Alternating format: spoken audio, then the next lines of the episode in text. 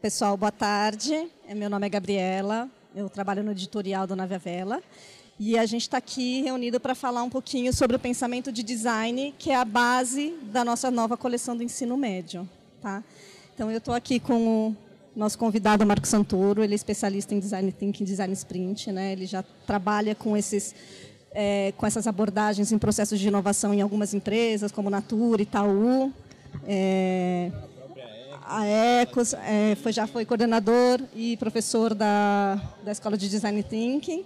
Então, ele vai fazer uma apresentação assim para a gente, bem conceitual sobre o design, e depois a gente abre para uma roda de conversa com o pessoal aqui, que é do editorial do NAVE também, né, fazendo a, a ponte entre, as, entre o, o design e a, a, nossa proposta pedagógica, e também para vocês perguntarem o que vocês quiserem. Tá bom? Tá bom. É, você conhece a Ecos pelo comentário, é isso? Aham. o curso de Design Facilitation.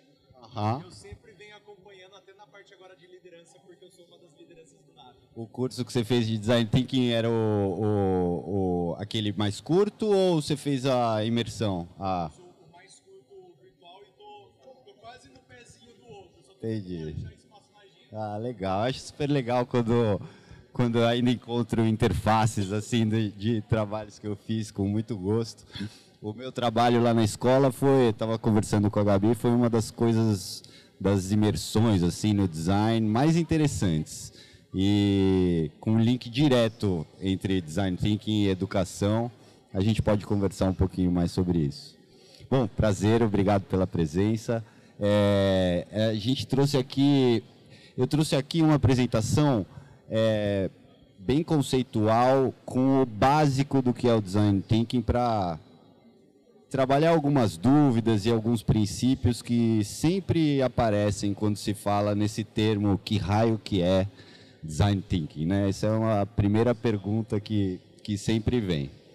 É, é, normalmente é, é super comum assim a gente pensar que design thinking é atribuir essa coisa de colar post-its na parede, né? Até já tive vários casos de pessoas que em reuniões falam assim, ah, eu também colo também colo, é, colo post-its na parede. Eu também uso design thinking.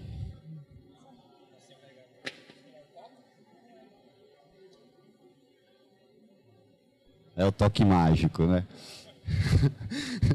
e, e não é isso, né? Quer dizer, eu acho que o design envolve uma utilização do espaço, de é, usar paredes e painéis para você organizar um monte de informação complexa e trabalhar essa inteligência visual, espacial, que normalmente nos modelos tradicionais de educação a gente não consegue trabalhar muito. Né?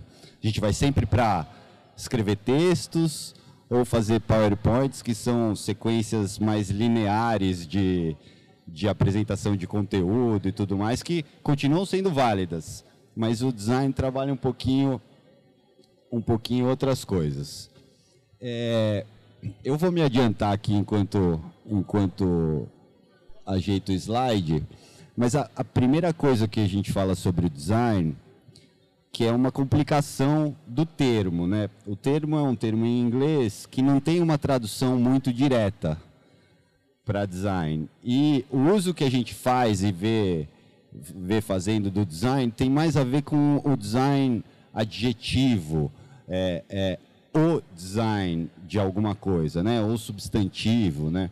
Então, sei lá, a gente vê um, um sei lá, uma caneta Bic e fala, nossa, esse aqui, a caneta Bic tem um design absurdo, né? É, assim, é um sucesso e tal. Ou a gente vê um carro super bonito e fala, nossa, olha o design desse carro, tem cara de malvado. Ou não, é um design popular e tudo mais, né? E a coisa vai evoluindo até o design de sobrancelhas, né? Hoje que é, uma, é um termo muito comum, e, mas normalmente tem a ver com o design adjetivo ou design substantivo, que fala o design.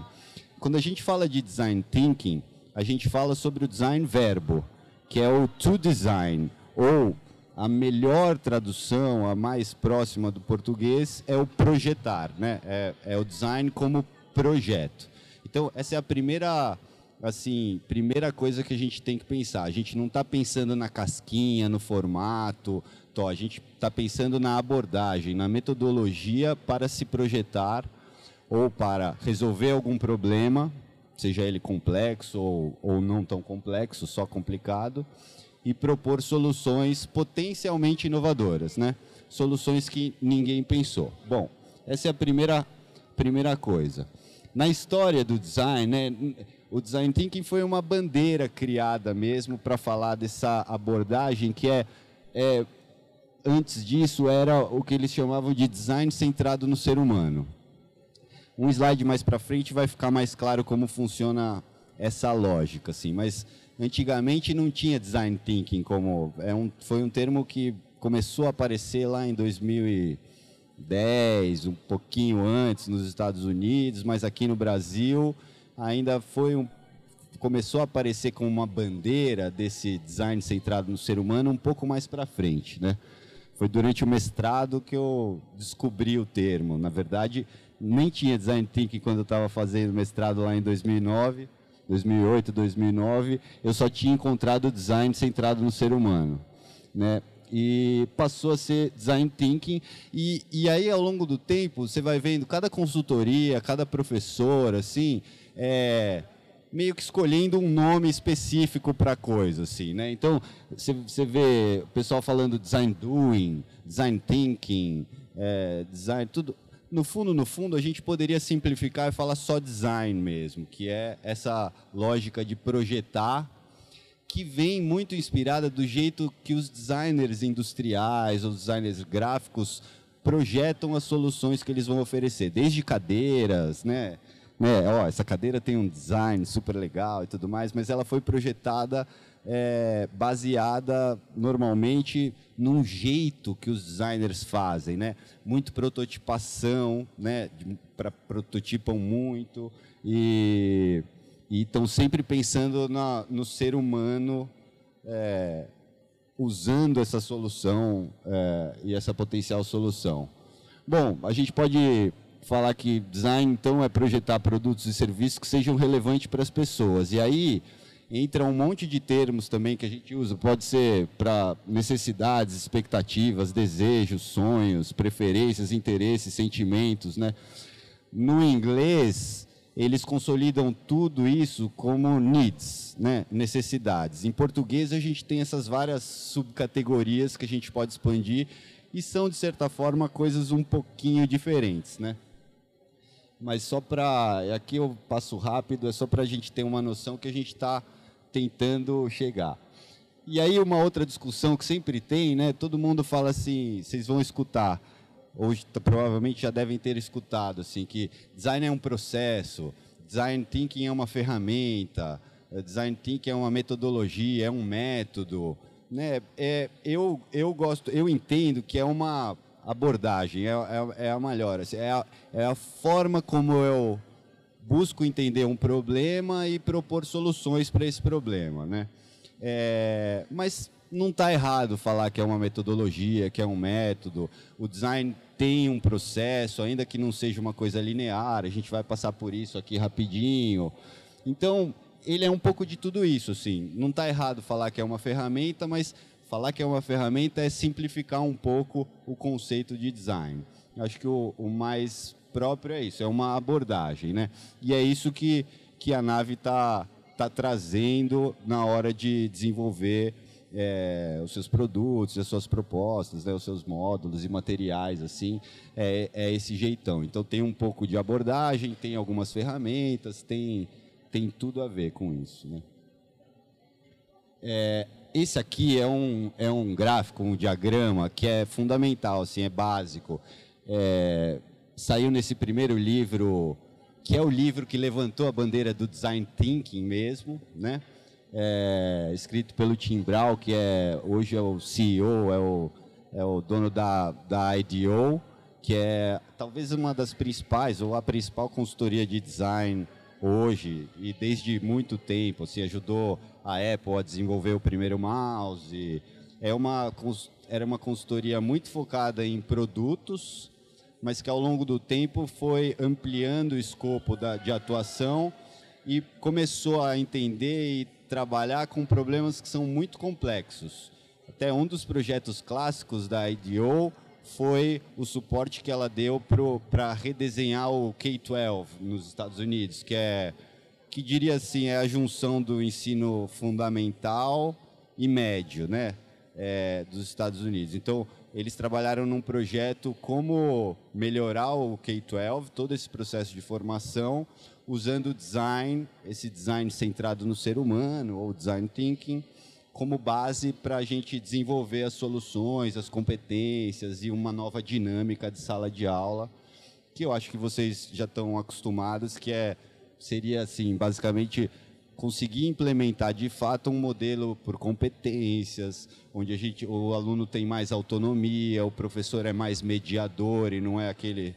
que joga o conteúdo para ser memorizado somente, assim, tem tudo a ver com essa lógica. E eu acho que o design, como abordagem, ele tem muito a contribuir na área de educação. Já trabalho com essa área há muito tempo.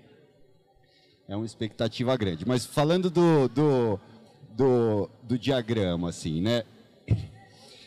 Primeiro, o, o, o, design thinking ele acredita que a inovação é a interseção entre três universos. É, um universo do que, que é desejado e relevante para as pessoas, um universo do que, que é viável em termos de negócio, quer dizer que vai gerar resultados para manter aquela solução, aquela solução, e aquilo que é factível em termos técnicos e tecnológicos, assim, quer dizer, dá para fazer. Eu sempre uso exemplo assim, eu amaria uma máquina de teletransporte. Já imaginou que delícia, assim, você entra, tchum, se teletransporta, vai para a Europa em uns milésimos de segundo e tudo mais eu acredito que se alguém conseguir inventar, vai ser super viável em termos de negócio, assim, né? Pode até ser caro no começo, mas assim, vai, vai, a pessoa vai ficar muito rica, né? Mas tecnicamente ainda não é factível. Então, quando a gente é, propõe desenhar uma solução para algum problema, a gente tenta ir equilibrando essas três coisas. Mas tem uma diferença aqui. O design ele começa aprofundando e tentando entender muito com mais profundidade o que, que é desejável e relevante para as pessoas. O começo do caminho é por aqui. O pessoal de negócios, administração, business plan, marketing tradicional, assim, ele começa o caminho de inventar ou buscar inovar por, por, essa, por esse universo do business. Então, eu vou explorar mercados, concorrentes, ver que necessidades, sei lá, que oportunidades eu encontro nisso aí e tal. É, essa é a lógica. Depois, obviamente, eu vou ter que entender de alguma forma, mas assim, o foco e o começo do exercício para buscar uma solução, buscar uma inovação é por aqui. E o pessoal da, da ciência pura, aplicada, das tecnologias, né? pessoal de TI, informática, começa esse caminho por aqui. É meio, mais ou menos, a imagem daquele inventor que está lá isolado ou na frente do teu computador, assim, desenvolvendo um negócio, de repente ele consegue desenvolver uma solução e aí manda para o pessoal do marketing ver onde a gente pode aplicar, onde pode vender, etc. E ao longo desse processo, óbvio, vai tentando entender o que, que é relevante, para quem que é relevante essa solução que está criando e tudo mais. Então, é, apesar de buscar esse equilíbrio, o principal é entender que no design, nessa abordagem, a gente gasta muito tempo entendendo quais são os problemas, as dores das pessoas reais, aprofundando nosso conhecimento sobre as pessoas e sobre o contexto em que elas estão inseridas, para depois buscar desenvolver uma, uma ideia, uma solução. É, isso para as empresas e para as escolas também, assim, é uma questão é um pouco diferente do que estão acostumados, né? Quando me contratam para participar de algum projeto ou para dar aula, assim, normalmente os executivos querem saber, tá bom, mas o que, que minha equipe vai desenvolver aqui? Olha, eu não sei. Primeiro a gente vai gastar um mês, dois meses, quanto tempo for para se aprofundar e ter um entendimento profundo do que, que é relevante, de quem são as pessoas para quem que a gente vai desenvolver uma solução. Legal? Esse caminho, esse diagrama, ele é, ele é muito denso, a gente pode explorar muito mais, mas a lógica do design é essa, começar e aprofundar é, o nosso entendimento do que, que é, do que, que as pessoas realmente desejam e querem. A gente tem diversas ferramentas para isso. Cinco minutos, tá. É, bom, tem três princípios do design aqui, e mais importante do que o processo e as ferramentas, é a gente incorporar esses princípios na nossa forma de atuação seja para desenvolver uma solução ou para trabalhar com os alunos nas escolas. Os princípios mais citados são de empatia, colaboração e experimentação. Então, empatia tem a ver com esse exercício de entender o que, que é relevante para as pessoas, se colocar no lugar delas, sentir como elas e tudo mais. E a gente tem um monte de ferramentas para permitir esse exercício, que na prática é quase impossível para a gente, né? É muito difícil você chegar num grau de empatia realmente real e tudo, mas a gente vai buscando aprofundar nisso. Colaboração tem a ver com montar times é, de formação, de identidade, de gênero, de repertórios muito diversificados. Então, na hora de desenvolver uma solução, a gente não junta, por exemplo, só os marqueteiros, ou só os administradores, ou só biólogos. A gente mistura, costuma misturar para que essas pessoas tragam pontos de vistas diferentes em relação àquele problema. E, e trabalhando sempre em conjunto, assim, é um, não é um trabalho que a gente define assim numa reunião, olha, a gente tem que fazer isso. Fulano faz tal coisa lá na sua baia, na sua casa, fulano faz tal coisa, depois a gente junta. Não, a gente costuma fazer as, todas as coisas, todos os processos muito juntos. E a experimentação, que tem tudo a ver com, com a lógica maker, com aquilo que a, a nave traz, que é perder o medo de errar, experimentar, construir uma solução que ainda não está pronta, não está perfeita, mas para testar, colocar na mão do usuário mesmo, ver o que, que vem de novas ideias, o que, que vem de crítica, o que, que vem de, de sugestão, né, o que, que vem de elogio, e, e aprender com isso para voltar e refinar as nossas propostas, os nossos, os nossas coisas. E aplicabilidade no mundo real, quer dizer, a gente não fica teorizando só, a gente se aproxima desse mundo real, da rua. A gente fala muito assim, ó, vamos para a rua pesquisar, entender o contexto de uso das pessoas e etc. Esse daqui é um desenho básico do processo de design, tem até um artigo específico é, muito famoso que define essa, esse, o que a gente chama de duplo diamante, né? Mas a ideia é que assim, eu tenho um desafio aqui no começo. Então, primeiro eu vou entender sobre esse desafio. Vou usar, tentar aprofundar minha empatia com as pessoas que estão envolvidas, com o contexto dele. É uma fase de diagnóstico, de empatia, de pesquisa e entendimento, né? de novo, cada consultoria, cada professor acaba criando um processo um pouquinho diferente, mas a lógica é essa. E a gente vai tentando abraçar o mundo, assim, é um pouco o que o designer faz, assim, nessa hora o designer tradicionalmente ele dá uma viajada, ele fala, eu tenho que projetar uma cadeira. Não, mas espera aí. Vamos ver como os astronautas sentam sem gravidade, tudo. Você dá uma isso é terrível para a gente, porque a gente quer logo chegar numa solução. É muito difícil fazer esse exercício, mas a ideia é que a gente está ampliando o nosso conhecimento, está abraçando a complexidade do problema, para depois, à medida que o nosso conhecimento avança e a gente vai se tornando mais especialista naquilo, a gente começa a definir um pouco melhor o foco e ou um foco ou uma parte do problema ou definir melhor a nossa visão sobre o problema. Então a gente entende aqui que o problema é tal a partir daí que a gente começa a idear, desenvolver várias ideias, escolher e selecionar quais ideias que a gente quer testar e prototipar e construir mesmo, ver como isso acontece na realidade, como os usuários mexem com a coisa, até ir refinando, refinando, refinando e entregar uma solução aqui. Então, o processo funciona sempre nessa lógica de divergência, de conhecimento, ideias e depois de convergência, né? O que não é muito intuitivo, mas a lógica do processo é esse. De novo, cada consultoria vai escolher um processo, desenhar várias etapas, né? É, eu vou passar por um caso. Normalmente agora, então eu falei assim de princípios daquele diagrama, de um pouco do processo. Dentro de cada etapa desse processo, a gente tem um milhão de ferramentas é, possíveis para ser usadas, né?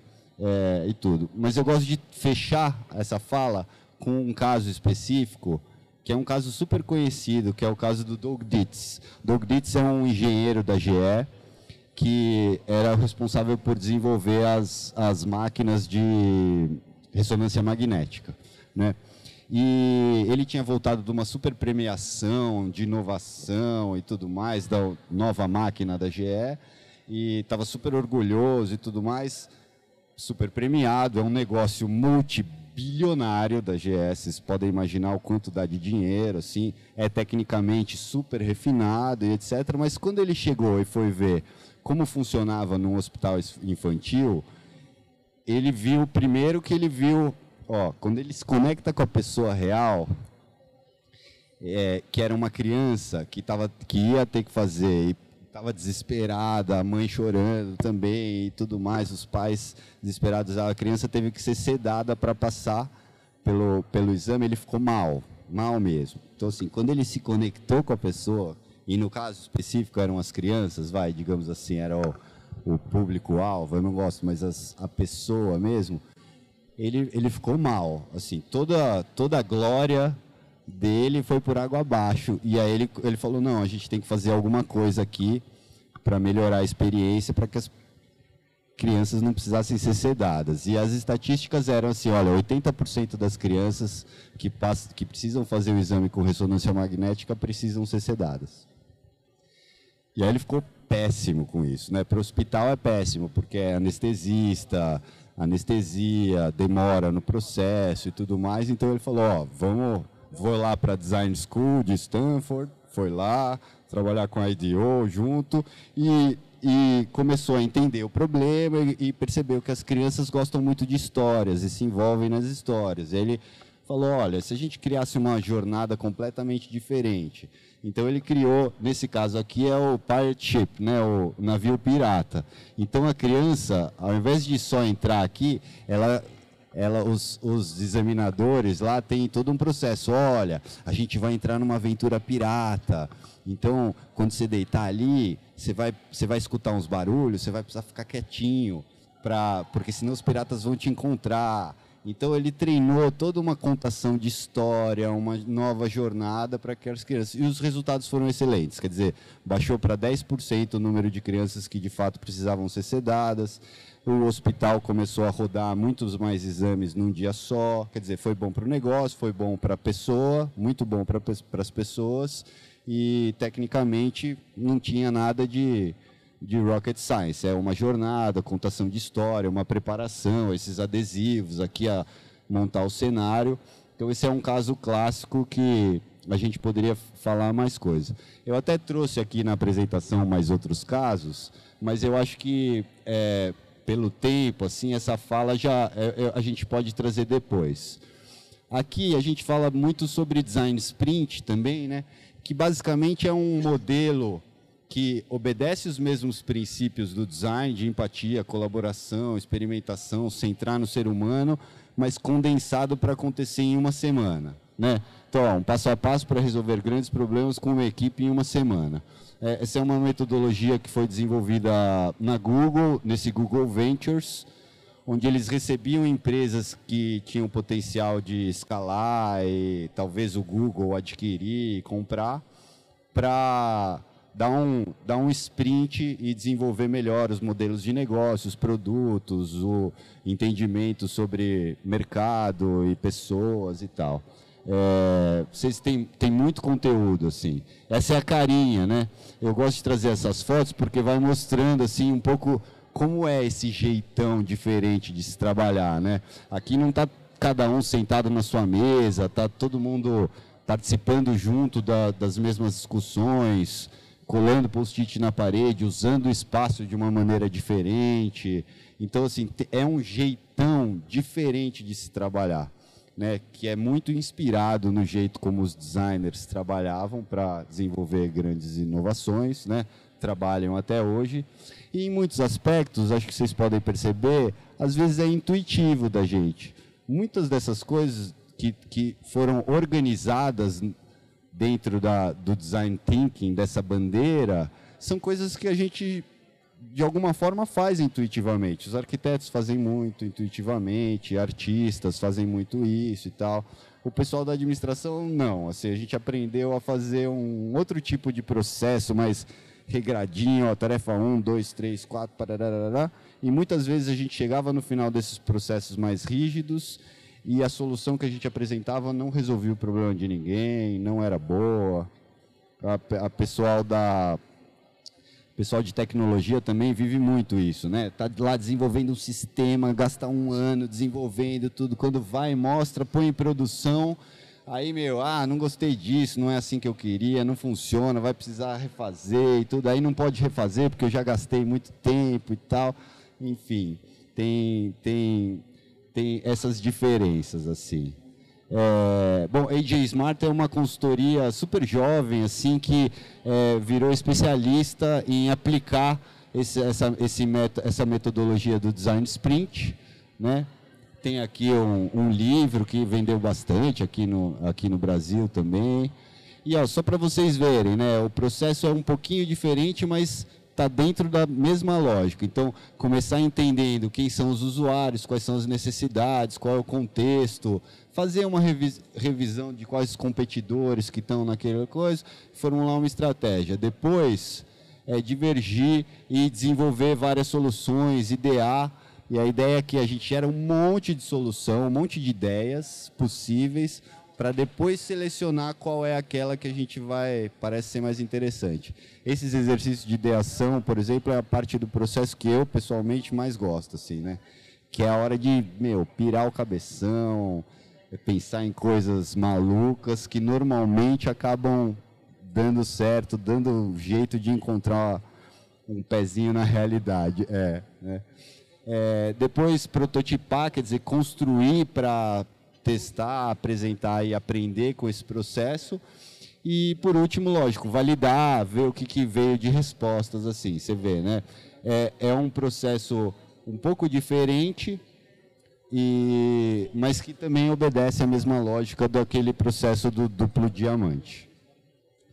E é isso, gente. Eu coloquei aqui alguns passos importantes. Eu não sei se depois vocês vão repassar para os inscritos aqui, isso daqui vocês podem ler, mas ó, estabelecer um desafio é, no, na, na, aprendizagem é importante que você comece com desafios pouco complexos para depois ir evoluindo para problemas mais complexos assim. E você vai fazendo ciclos de aprendizagem. Entender problemas com profundidade o que, que é relevante para as pessoas montar equipes diversas e rotinas de trabalho em grupo mesmo de fato investir em tempo e espaço para inovação, que é uma coisa que as escolas e que as empresas têm muito, muito desafio aí, assim, é, as pessoas não conseguem investir muito tempo para pesquisar, para aprofundar, para ir fazer entrevistas, para ir para a rua, que são coisas que são importantes no processo de desenvolver alguma inovação, né? Sintetizar, gerar e selecionar ideias, desenvolver as ideias mais interessantes, pro, fazer protótipos, construir com a mão, testar, agilizar feedbacks e aprendizados e tentar fazer o máximo de interações possíveis numa lógica de ciclos de aprendizado. Então, na escola Design Thinking, no, no, no programa de imersão, desculpa se eu estou... Tudo bem, Gabi? Tá. É, você começa, a gente começava com um desafio de 4 horas, depois ia para um desafio de 16 horas, depois para um desafio de uma semana, depois para um desafio de um mês e depois para um desafio de quase dois meses. Essa é a lógica. Você começa pequeno, lança um desafio super curto do tipo assim, olha, como como diminuir o uso do celular no carro. E aí a gente tem quatro horas para fazer esse processo, entender como cada um usa o celular no carro, se usa ou não, por que, que usa e tal, entender o contexto, depois gerar soluções para isso, gerar um monte de ideia, prototipar essa ideia, apresentar e em quatro horas, assim, a gente chega em um monte de ideias interessantes, dependendo do ponto de vista. E cada grupo chega a uma ideia diferente, é muito interessante ver esse ciclo funcionando. só para dizer que não é um processo linear. A gente coloca linear aqui para ser didático, mas na realidade é uma coisa meio caótica, assim, é um caos controlado. Né? Então a gente pode começar prototipando e depois volta para entender melhor as pessoas. Depois gera mais ideias além do protótipo. Então isso pode acontecer, contanto que a gente obedeça esses princípios de desenvolver soluções centradas nas pessoas, é, prototipar, experimentar muito, fazer para trabalhar com essa inteligência maker, né? E enfim, e, e, e, trabalhar desse espírito, desse jeitão que é um pouco diferente, que tem o nome né, de design thinking ou simplesmente design, né, que é o que eu gosto. Bom, é isso de apresentação. Eu nem vou repassar para o caso da Disney, porque não dá tempo, eu deixei aí de reserva mesmo. Obrigada, Marco. Gente, eu vou abrir aqui a roda de conversa, vocês estão todos convidados a participar. Eu vou passar primeiro a palavra para o Sérgio. Sérgio, Sérgio Alê. Sérgio é nosso coordenador de inovação educacional. O Alê é o nosso coordenador editorial. Os dois encabeçando aí o projeto do Médio, do Decole. Então, acho que eles vão começar a puxar, mas aí vocês fiquem à vontade, tá? Para colaborar. Boa tarde, gente. Tudo bem? É, como a Gabi me, apresentou aí, sou do time de pesquisa e desenvolvimento. É, vou falar um pouquinho aqui, mais ou menos, de como, como a gente entrou com essa abordagem de design mesmo para dentro do Nave à Vela. Né? É, o Nave, há oito anos atrás, ele nasce numa consultoria que, que vem desse, dessa, dessa mesma lógica, dessa mesma escola. Né? São três engenheiros que viram né, a, o case lá da IDO né, e tentaram trazer aqui para o Brasil essa lógica, lógica de pensamento mesmo. Né?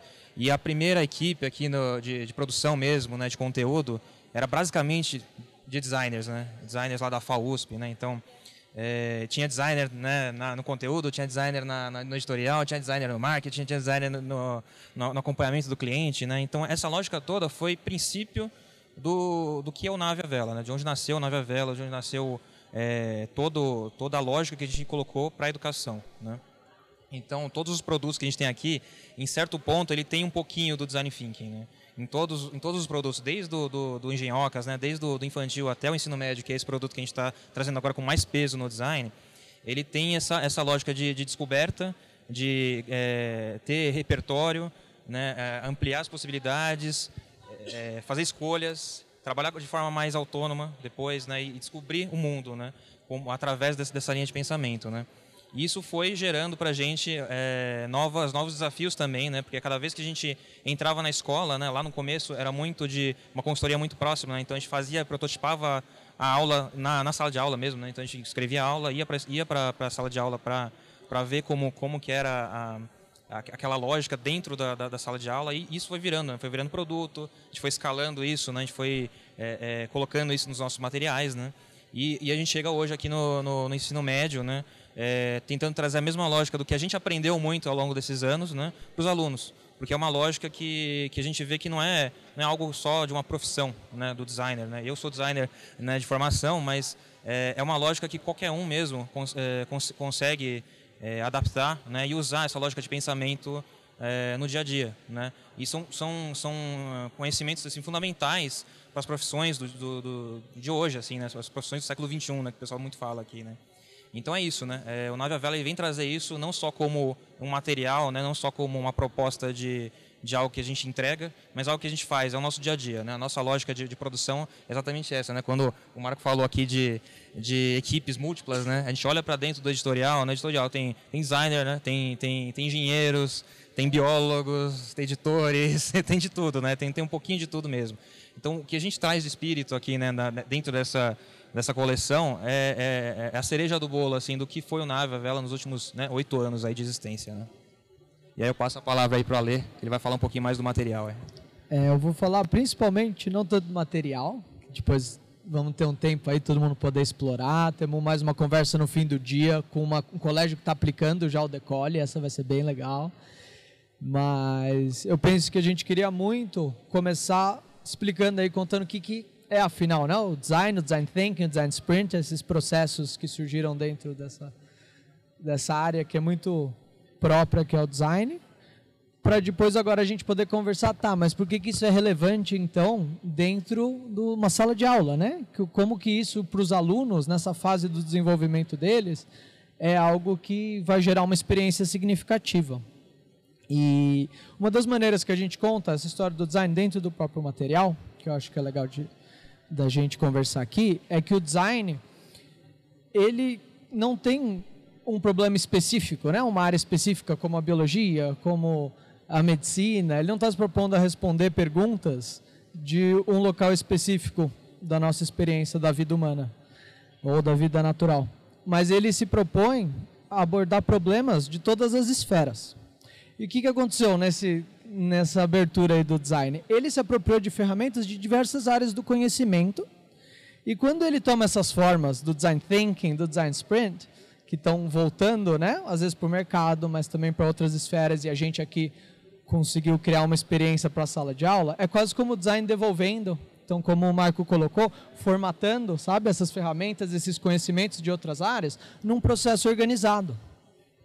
E a nossa proposta em todos os materiais, né, vocês vão investigar desde a educação infantil, a gente acredita muito que por meio do, do processo que os alunos estão vivendo, eles vão conseguir, de fato, adquirir habilidades e competências que eles podem usar em diferentes dimensões da vida, né? ganhos socioemocionais. Essa é uma transição que está todo mundo tentando fazer. A BNCC é uma proposta oficial estatal da gente começar a transicionar de uma abordagem conteudista para uma abordagem que enfoque ganhos de habilidades e competências que podem ser usados em diferentes cenários. Então, o design traz isso intrínseco no, no que ele é, na proposta dele como uma área, né? Então, ele é, não é uma área de conhecimento fechada em si, mas ele é uma área que traz toda essa multiplicidade dos diferentes conhecimentos humanos. Então, uma vez que a gente chega aí no ensino médio, né? Então a gente trabalha muito, convido a conhecer os outros materiais, mas a gente trabalha muito aí aulas onde os alunos ganham repertório e depois eles podem trabalhar em projetos mais livres, né? Nos outros materiais. Quando a gente chega aqui no médio, a gente está levando um processo para alunos de 15, 16, 17, onde eles vão conseguir, desde o princípio, trabalhar essa interdisciplinaridade a partir de temáticas que daí conversam também com as áreas do conhecimento e que eles podem puxar conteúdo, mas onde eles têm muito mais espaço para trabalhar o que lhes interessa mais, que de novo é um pouco do que a proposta do novo médio está buscando, né? Então, dentro de uma temática, o grupo consegue trabalhar os seus papéis e se encaminhar mais para um lado que faça sentido a partir da solução que eles estão projetando. Então, acho que conversa muito com o que o Marco trouxe hoje para a gente, dos princípios serem o mais importante de estarem na base. E quando o Nave cria os seus, os seus, suas propostas né, de experiências, de vivências educacionais, a gente sempre mantém esses princípios muito parecidos. Né? Então, o impacto, se no, nas primeiras faixas etárias são ah, contextos a partir de fantasia, a partir do Fundamental 2 e do Médio a gente trabalha com problemas reais, o entendimento do outro. Então é um pouquinho do por que, que é tão relevante, por que, que isso pode criar experiências tão legais quando é transposto para uma sala de aula. É, eu vou resgatando, enquanto você fala, eu vou resgatando as minhas experiências em sala de aula, aí ensinando especificamente o, o, esse processo de design, essa abordagem. E é interessante porque a gente acaba trabalhando diversas competências. Eu vou pegar, por exemplo, o trabalho em equipe, liderança e o que muita gente atribui ao design, que é a confiança criativa, resgate de uma confiança criativa, né? De que eu sou criativo o suficiente para resolver problemas. Eu não sou aquela pessoa, né? Ah, não, eu não, nem vou me meter nisso porque eu não sou criativo, né? Tem muita gente que não tem essa confiança. Foi sendo tolhida ao longo de todo o processo educacional, né? A gente já ouviu isso dos alunos, inclusive em é. pesquisas, e esse é um processo que desconstrói isso. Você é sim criativo, tem maneiras de você descobrir o quão criativo você é, é. E os feedbacks de quem passa por esse processo de aprendizagem, de resolução de problema, de, de maker, né, de construir coisas assim, depois no final do processo de aprendizagem você vai avaliando, conversando com, as, com os alunos, né, eles realmente eles falam, nossa, mas eu, eu, eu, tô, eu nem sabia que eu estava me desenvolvendo minhas habilidades de liderança e trabalho em equipe, resolução de conflitos, né? A pessoa no começo assim, entrar em contato com outras pessoas é um é um sofrimento, assim, né? Então, ó, vai, você tem que descobrir qual é o problema da, da pessoa. Vamos começar a conversar com ela, mas assim, mas como assim eu vou conversar com ela? Eu tenho que fazer um, um questionário? Você fala, não, pode fazer um questionário, mas vamos começar só conversando e deixar ela contar histórias e tal. E aí começa a conversar e aí vira uma conversa super legal que a gente pode ter um, vários insights e e aí se, eu me conecto com a pessoa na prática, sem muita preparação, sem muito esquema, assim. E aí as pessoas ficam, nossa, eu sou bom, eu sei, eu sei conversar, eu sei entender as pessoas, né? Eu consigo e tal. Então tem muitos ganhos que são não são trabalhados de forma direta, do tipo assim, hoje vamos ter a aula sobre trabalho em equipe. Acontece muito nas escolas de administração, que é de onde eu vim, né? Aí fala dos teóricos sobre trabalho em equipe, você estuda os maiores livros, mas você não trabalha em equipe, você não faz nada em equipe. Então você fica só com conhecimento, mas não desenvolve nenhuma habilidade. É muito interessante o processo. É, não, eu só vou complementar, que eu achei muito bacana na fala do Marco, sobre a questão do erro, né? porque dentro desse processo a aprendizagem ela vem através do erro, né? Então muitas vezes quando a gente sempre, né, numa numa educação mais tradicional, né, o erro é condenado, tipo certo, errado, errou, acabou, perdeu, foi, né, tirou nota baixa, etc. Eu acho que aqui o erro ele é muito valorizado, né? Porque é a partir dele que a gente vai reconstruir, que a gente vai iterar e vai realmente aprender em cima, aprender e modificar, né? Criar novas hipóteses, Vai entender o problema mesmo. O erro isso. mostra o caminho. Então é uma desconstrução aí que vem também é, dentro do pensamento mais tradicional, né, das escolas.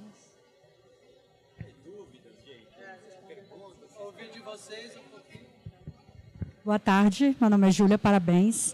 É uma dúvida. No material de vocês, vocês fazem alguma formação com as lideranças, os gestores e os professores? A primeira pergunta, só vi que convidado e a primeira pergunta foi aqui. É, como que você chama? Júlia. Júlia, prazer, Júlia. É, meu nome é Luiz Eduardo, podem por favor me chamar de Du, que ninguém no Nave me conhece por outro jeito. Atualmente eu estou no time pedagógico, na parte de liderança, e sim, quando a gente recebe uma escola e ela vira parceira nave, antes de eu chegar nesse ponto que você está trabalhando comigo, a gente faz toda a implementação do projeto de vocês, a gente faz todo o acolhimento e o embarque que a gente chama. Aí vocês entram propriamente, fez tudo, deixou tudo bonito. Formação do educador. A gente vai olhar para todos os segmentos que vocês têm com a gente. Aí eu vou puxar agora o médio especificamente. A gente primeiro faz uma formação base com o seu educador ele precisa minimamente daquilo para começar no mindset e para se sentir confortável. Acho que é a formação base, a gente chama de acolhimento do educador. Exatamente. Eu vou sentar com a sua escola. Isso é a paixão que eu tenho pelo Nave é. A gente nunca tem uma receita de bolo. Eu vou sentar com você e vou perguntar, Júlia, faz sentido nesse primeiro momento eu formar o seu educador e a sua gestão ou só o seu educador? Aí no seu caso eu já entendi, quero lado a lado. Então eu vou fazer uma formação para sua gestão, para eles entenderem o que a gente trabalha como cultura de inovação dentro das coleções para vocês. E aí a gente deixa bem afinadinho do conhecimento do maker para como o material funciona e como ele funciona para sua escola. Aí eu vou pegar o seu educador, vou fazer a mesma formação voltada para o pedagógico da linha de frente e no caso do decole, eu vou entrar dentro das áreas de design também. Então ele vai ter uma formação base, uma formação do material e uma formação de design thinking. Tudo é uma tríade. E além disso, a gente tem um gestor ou gestora de pedagógico que te acompanha de janeiro a dezembro, sentindo e acompanhando esse educador. Por quê? Tem uma escola que eu acompanho e falou: Nossa, Du, passou dois meses, mas eu acho que a gente precisa alavancar aqui, ó. Aí eu vou, pego o gestor do meu lado, formamos um pouquinho melhor esse educador e aí a gente vai caminhando juntos, tá bom? É, eu acho que eu tenho uma fala assim da, da minha experiência que, por exemplo, eu nunca vi alunos tão engajados no processo de aprendizagem e na solução de problemas como como nos processos que a gente passava pela escola Design Thinking, de colocar para eles um problema real E eles, mesmo sem saber muito da teoria, etc., a gente vai guiando e mediando esses grupos para eles chegarem em soluções e fazendo esses ciclos. Primeiro um, um primeiro ciclo pequeno e menos complexo, até chegar no final, que era assim: é uma empresa vinha na escola, design thinking, lançava um desafio, então tipo a Danone queria aumentar é, o consumo de Danone porque aqui no Brasil era muito baixo em comparado do, dos mundos, e, é, em outros lugares do mundo. E aí esses alunos, um grupo de quatro, cinco alunos que pegavam esse esse desafio em dois meses chegavam numa soluções que as consultorias que eles tinham contratado, Deloitte, Accenture, não sei o que lá, não tinham chegado. E a gente não precisava ficar, assim, como mediador, assim, não precisava ficar é, falando, ô, oh, gente, vocês têm que desenvolver isso daqui, tem que fazer tal coisa. Não, eles faziam, tipo, eles estavam tão envolvidos no processo, era tão divertido, tão desafiador e tão recompensador, assim. Então, é, quebra da minha experiência, assim, quanto mais a gente coloca essas dinâmicas, esses materiais e esse novo jeito de aprender e desenvolver competências, mais aquele engajamento que a gente espera dos alunos, é, é, ele, ele, ele fica muito exposto, assim, é um negócio, é, é uma, uma experiência, assim, incrível. Eu realmente nunca tive outro tipo de uma experiência de envolvimento com os alunos do seu aprendizado e no seu desenvolvimento como usando esse tipo de lógica, esse tipo de abordagem e, e materiais, né? Bom, gente, a gente está chegando no finalzinho aqui, são só 45 minutos. Aí eu só vou passar rapidinho, finalizar, só eu vou falar daqui mesmo, não vou precisar daí. Só explicar um pouquinho do decole, né, como que ele funciona, mas muito por cima, tá? Tipo, o decole é um mundo aí de possibilidades. Mas só para falar que esse nosso material do, do ensino médio ele é 100% digital, Tá? Então, ele acontece dentro de uma plataforma da, do Nave a Vela, que chama Espaçonave. E, por ser totalmente digital, ele abusa de recursos multimídias. Né? Então, a gente tem muito é, uma linguagem, traz uma linguagem que é muito própria do aluno dessa faixa etária. Né? Então, a gente busca eh, não só encantar os alunos, engajar os alunos pelo processo, mas também é, no visual, na, no conteúdo, no tipo de conteúdo que eles consomem. Né? Então, vídeo de 17 minutos não vai existir, que já foi um feedback que a gente já recebeu, não pode. Então, são coisas muito, muito próximas é, da realidade dele, deles. Né? E, enfim, e aí essa é a carinha do Decole, tá? Ele ele tá em livro ali, mas ele não é um livro, é um livro digital, tá? E ele está dentro dessa plataforma. Passa, pode passar. Ele já nasceu é, no digital. Só... Não. Ele já nasceu, ele é 100% aqui, é, digital. Ele, ele, não é só, né, só um material como, é, simulando um livro, né? Ele é totalmente interativo, então tem os vídeos, tem os links, ele é totalmente hiperlinkado também, né? E aí, como o Marco comentou, né, que a gente, é, o design thinking, essa abordagem, ela é muitas vezes adaptada de acordo com o propósito, a intencionalidade, né, qual assim, o objetivo dos projetos. Aí a gente também é, fez a nossa adaptação para que isso fosse é, real, fosse, tivesse um propósito dentro da sala de aula e fosse aplicável dentro da sala de aula, né? Então a gente mantém ali, né, aquele primeiro diamante, né, de empatia e colaboração, mantendo aqueles dois pilares, que é o, né, um dos dois do design thinking, né, um dos principais, os dois principais lá. E depois, no segundo diamante, a gente faz uma pequena adaptação. A gente transforma esse segundo diamante em dois diamantes, na verdade. Porque aí a gente traz para o aluno a possibilidade deles prototiparem, experimentarem e aí aprender com os erros e voltar a prototipar. Né? Então, em vez de a gente terminar em uma prototipação única, a gente né, tenta com que eles desenvolvam outras hipóteses, iterem o material né, em cima desses, é, dessas aprendizagens que eles é, receberam através da validação, né, da, aplica da, aplicabilidade no mundo. E aí eles têm a possibilidade de refazer, repensar, né, transformar esse produto. E aí a gente, isso é dentro do design thinking, tá? Esse é o processo do design thinking. O é, processo do design sprint, a gente ainda está é, em desenvolvimento, mas ele já está numa fase que é Provavelmente a gente vai trabalhar com dois sprints, igual é, é, como a gente coloca aí nesse segundo diamante, a possibilidade deles iterarem. No design sprint também seriam dois sprints para eles terem essa possibilidade de repensar, decidir se é por esse caminho mesmo, se não é, recomeçar. Então, todas abrir essas possibilidades né, é, para os alunos. Certo? E aí tem uma coisa também do, do Decole que a gente tem uma avaliação, né? a gente tem uma aplica um método de avaliação por competências, né? que é o, Acho que a gente está estreando isso nas coleções do, do, do Nave. É o primeiro, primeira coleção que a gente está trazendo isso, né? Que é uma avaliação por competências, hã? por rubricas, exatamente, né? Que aí ela conecta tanto com as habilidades e competências que a nossa BCCI, né, a Base Curricular de Cultura de Inovação do Nova Vela, que linka com a BNCC, com as competências da BNCC. Então, está totalmente integrado. Né?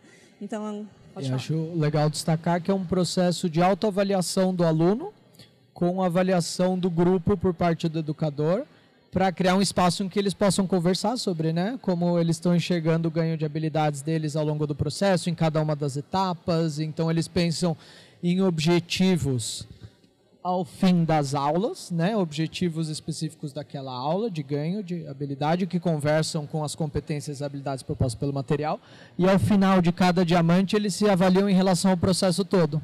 E daí a gente acha que dá para criar aquele espaço muito bacana de educador e alunos trocarem, né, sobre como foi esse processo e como cada um se desenvolveu individualmente e também no trabalho coletivo ali do grupo. A constância desses projetos em termos de, né, tá. ficou claro. É, Sim.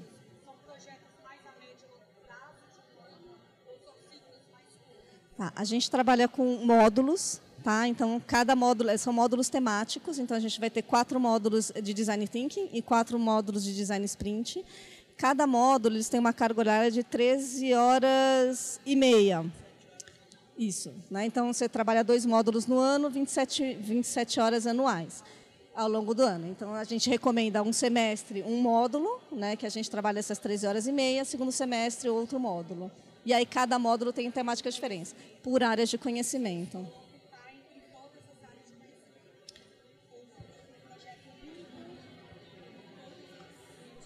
Sim, quando você contrata o Decole, você tem acesso aos oito módulos. E aí a, sua, a, a escola fica livre para escolher o módulo que ela vai aplicar de acordo com o planejamento ou com, a, com os objetivos da escola, com a proposta da escola.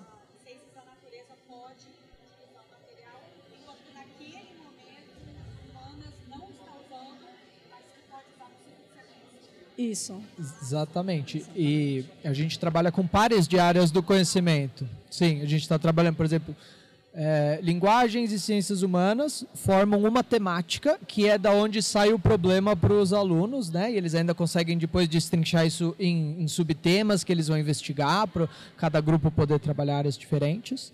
E a escola, daí o encaixe que a gente tem proposto dentro da proposta do novo médio, é que tanto você consegue trazer isso num itinerário básico, porque você tem módulos que estão trabalhando cada uma das quatro áreas do conhecimento, como se a escola já está preparando o terreno ali para os alunos escolherem a partir do primeiro e segundo ano, eles podem trabalhar concomitantemente um módulo de uma temática de ciências humanas e linguagens, enquanto ao mesmo tempo a outra sala está trabalhando um módulo das ciências da natureza. Então tem essa flexibilidade aí de encaixe. Pessoal, a gente precisa terminar porque vai entrar uma outra, um outro momento aqui. Se vocês quiserem saber um pouco mais sobre avaliação e avaliação, como o Nave está trabalhando a avaliação, essa outra palestra é sobre isso. Então convido vocês a ficarem quem tiver interesse. Tá isso, bom? Acho que nós gente, ficamos obrigada. aqui para atender também. Marco, bom dia. Se vocês tiverem dúvidas, ó, o pessoal está aqui. Gente, obrigado por tudo.